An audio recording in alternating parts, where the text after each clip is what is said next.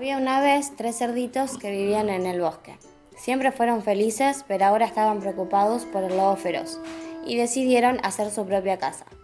El primer cerdito la hizo de paja, el segundo de madera y el tercero la hizo de ladrillos.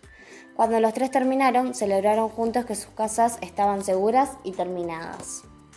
Al oírlos el lobo, los sorprendió gritando que se los iba a comer a los tres, y ellos corrieron cada uno a su casa. El lobo no se dio por vencido y corrió a la casa del primer cerdito, gritando que si no salía derrumbaría su casa. Y así lo hizo. Sopló tan fuerte que derrumbó la casa de paja. Siguió por la casita de madera y también la derrumbó.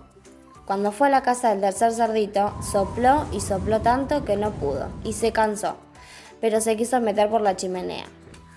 Pero los cerditos estaban cocinando y cuando el lobo se metió, se quemó. Entonces escapó y los cerditos festejaron nuevamente que el lobo no iba a molestar más.